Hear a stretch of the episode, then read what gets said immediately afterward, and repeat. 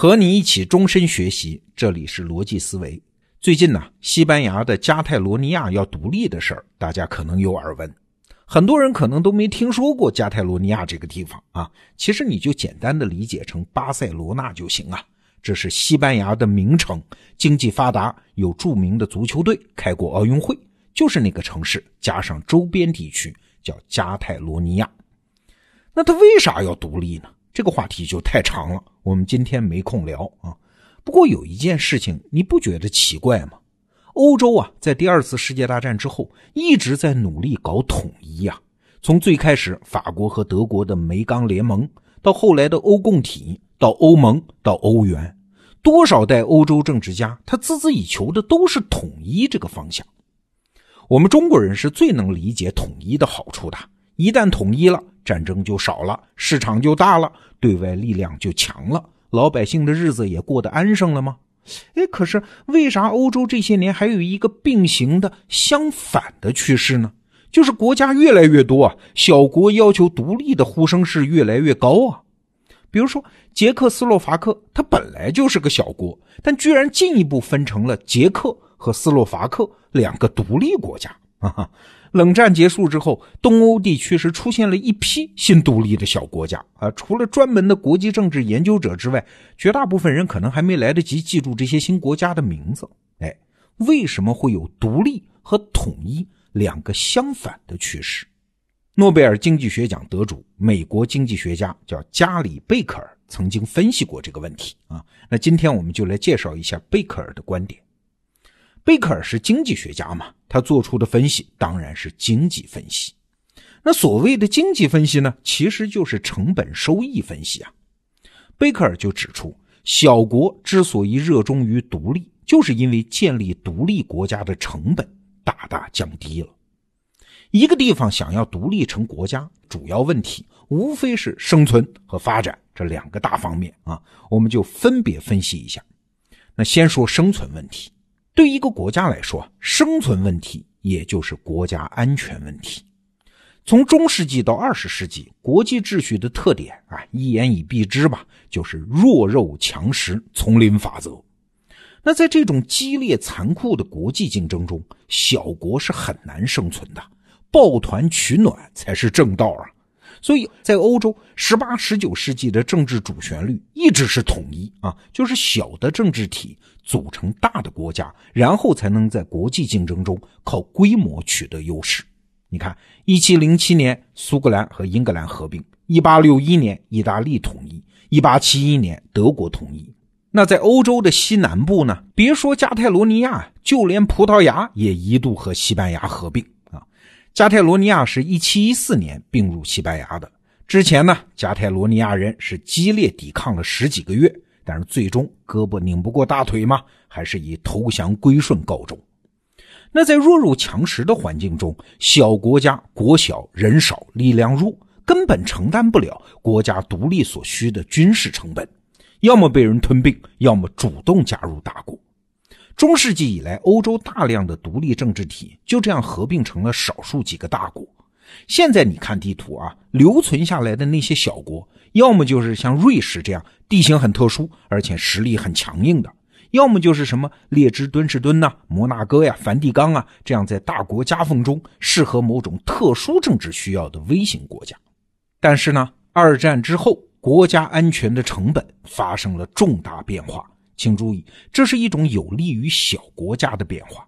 你想，在五大国主持下的联合国，它确立了领土神圣不可侵犯的原则。从那个时候开始呢，一个国家要胆敢凭借武力侵占别国，那是国际犯罪行为啊，是要挨打的呀。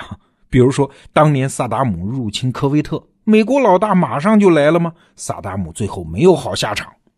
这下啊，全世界人都看清了。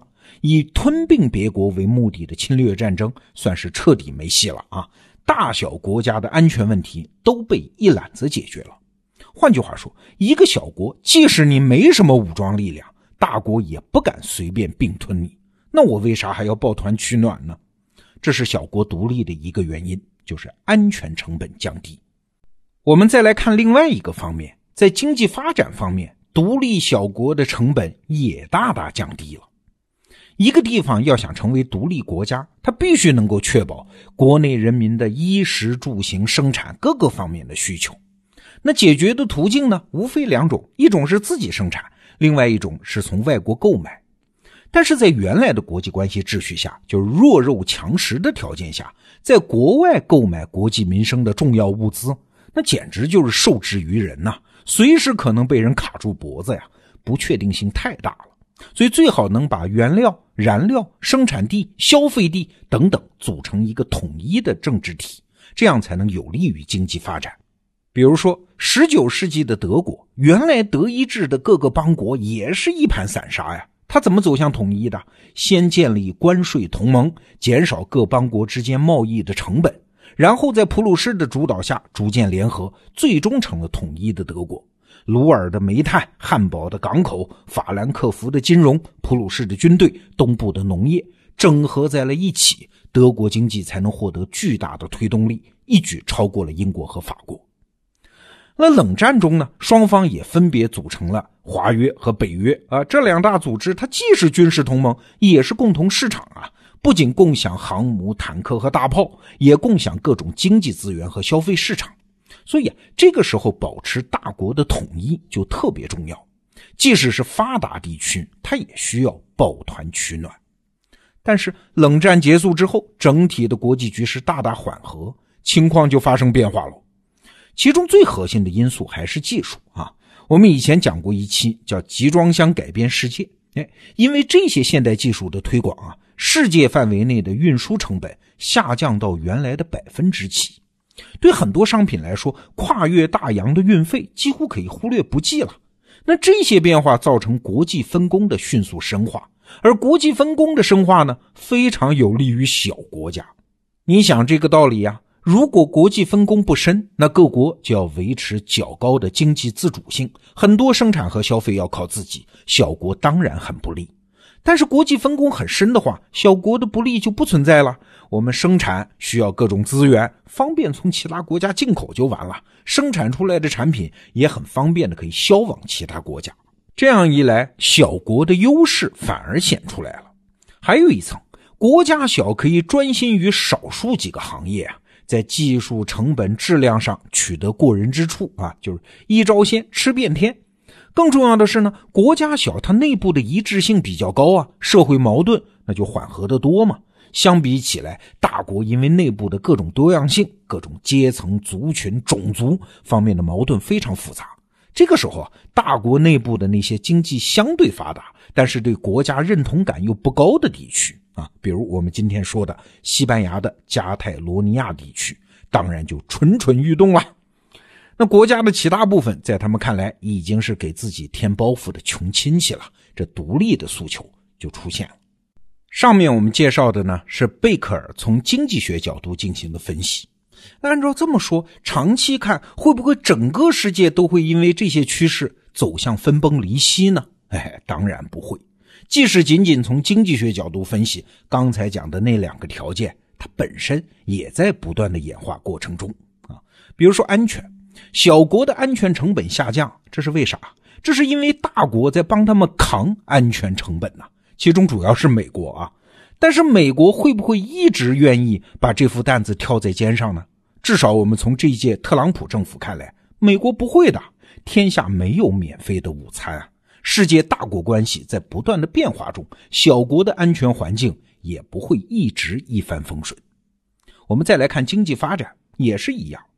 正如前些天我们讲的第三次全球化这个课题啊，有兴趣的朋友可以出门左转听听那期节目。国际分工啊，它不会一直均匀的在全球平铺，很多原来没有的演化维度正在出现。比如说咱们中国的崛起带来的变化。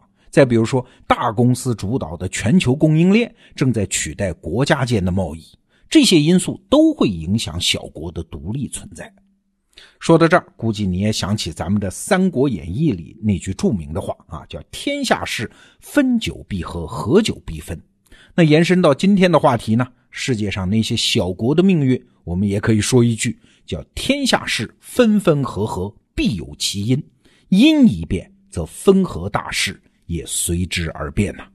好，关于加泰罗尼亚闹独立的事儿，我们明天接着聊。